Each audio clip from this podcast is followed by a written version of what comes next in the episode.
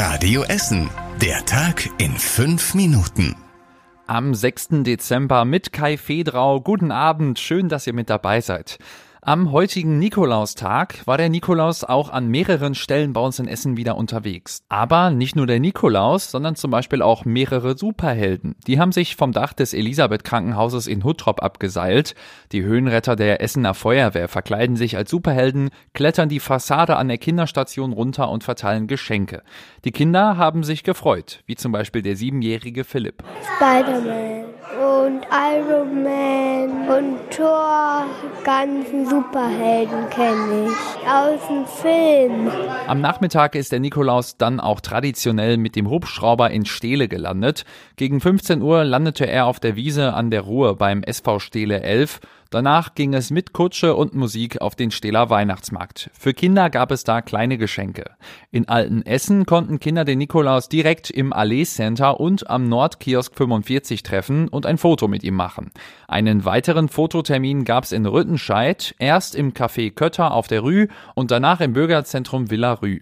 Und in Kupferdreh war er mit dem Nikolaus Express unterwegs. Die Fahrten mit der Hespertalbahn sind in diesem Jahr aber schon alle ausgebucht. Die schlechten Ergebnisse der PISA-Studie frustrieren die Lehrkräfte bei uns in Essen. Deutsche Schülerinnen und Schüler schneiden im internationalen Vergleich besonders in Deutsch und Mathe so schlecht ab wie noch nie. Mit so einem Ergebnis hat der Sprecher der Essener Gymnasien Berthold Urch nicht gerechnet. Weil ich ja schon auch sehe, dass die Kolleginnen und Kollegen sich sehr große Mühe geben, Schülerinnen und Schüler weiterzubringen. Und wenn dann so ein Ergebnis kommt, ist das natürlich erstmal keine Bestätigung der eigenen Bemühungen. Das flächendeckende Ergebnis ist natürlich erst einmal deprimierend. Ein Grund für das schlechte Abschneiden sei zum Beispiel der Distanzunterricht während der Corona-Pandemie. Laut Berthold Urch sei aber auch der Lehrermangel gerade in den naturwissenschaftlichen Fächern ein Grund. Er fordert jetzt grundlegende Änderungen. Dass die Personalausstattung besser sein müsste, dass auch die räumliche und sächliche Ausstattung an Schulen besser sein müsste, als sie im Moment ist. Da ist sicherlich auch einiges in Bewegung geraten, gerade auch durch Corona, aber wir sind da noch längst nicht auf einem befriedigenden Niveau. Auch der Essener Unternehmensverband fordert jetzt mehr Investitionen in die Bildung. Der Fachkräftemangel in den Betrieben werde sich weiter verschärfen und damit sei das Wirtschaftswachstum gefährdet, sagen die Unternehmer. Der Essener Hauptbahnhof ist einer der schlechtesten Europas. Das ergibt zumindest eine neue Studie. Im Vergleich der größten Bahnhöfe Europas liegt der Essener Hauptbahnhof auf Platz 45 von 50.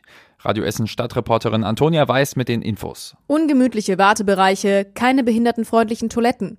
Auch die Umstiegsmöglichkeiten im Nah- und Fernverkehr sind schlecht. Im europaweiten Ranking des European Railway Station Index gibt der Essener Hauptbahnhof kein gutes Bild ab. Aber nicht alles ist schlecht. Zum Beispiel Shops und Kioske liegen im mittleren Bereich. Fahrstühle und Beschilderungen sind laut der Studie sogar sehr gut. Alle weiteren Infos zum Ranking gibt's auch auf radioessen.de. Das anstehende Auswärtsspiel von Rot-Weiß Essen bei 1860 München ist abgesagt. Das hat der Deutsche Fußballbund heute mitgeteilt. Grund für die Absage ist das aktuelle Schneechaos in München. Der Platz im Grünwalder Stadion ist nicht bespielbar. Das hatte die Stadt München dem DFB zuvor mitgeteilt. Das Spiel hätte eigentlich am Samstag um 14 Uhr stattfinden sollen. Es soll jetzt bald nachgeholt werden. Ein Termin dafür steht aber noch nicht fest. Alle gekauften Tickets behalten für das Nachholspiel ihre Gültigkeit. Das Essener Bürgerbündnis Mut machen, Stehle bleibt bunt hat den Deutschen Engagementpreis 2023 gewonnen. Das Bürgerbündnis hat den Preis in der Kategorie Demokratie stärken bekommen. Stehle bleibt bunt setzt sich seit Jahren gegen Rechtsextremismus bei uns in Essen ein. Mit verschiedenen Veranstaltungen und Aktionen wollen die Mitglieder auf die Gefahren von Rassismus aufmerksam machen. Und zum Schluss der Blick aufs Wetter. In der kommenden Nacht wird es richtig kalt, deswegen ist auch leichter Frost und Glätte möglich. Teilweise bildet sich etwas Nebel. Morgen wird's dann etwas windiger, bleibt aber weitestgehend trocken bei 5 Grad. Und das war alles Wichtige aus Essen für heute. Die nächsten aktuellen Nachrichten gibt's morgen früh wie immer hier in der Radio Essen Frühschicht. Ich wünsche euch einen schönen Abend.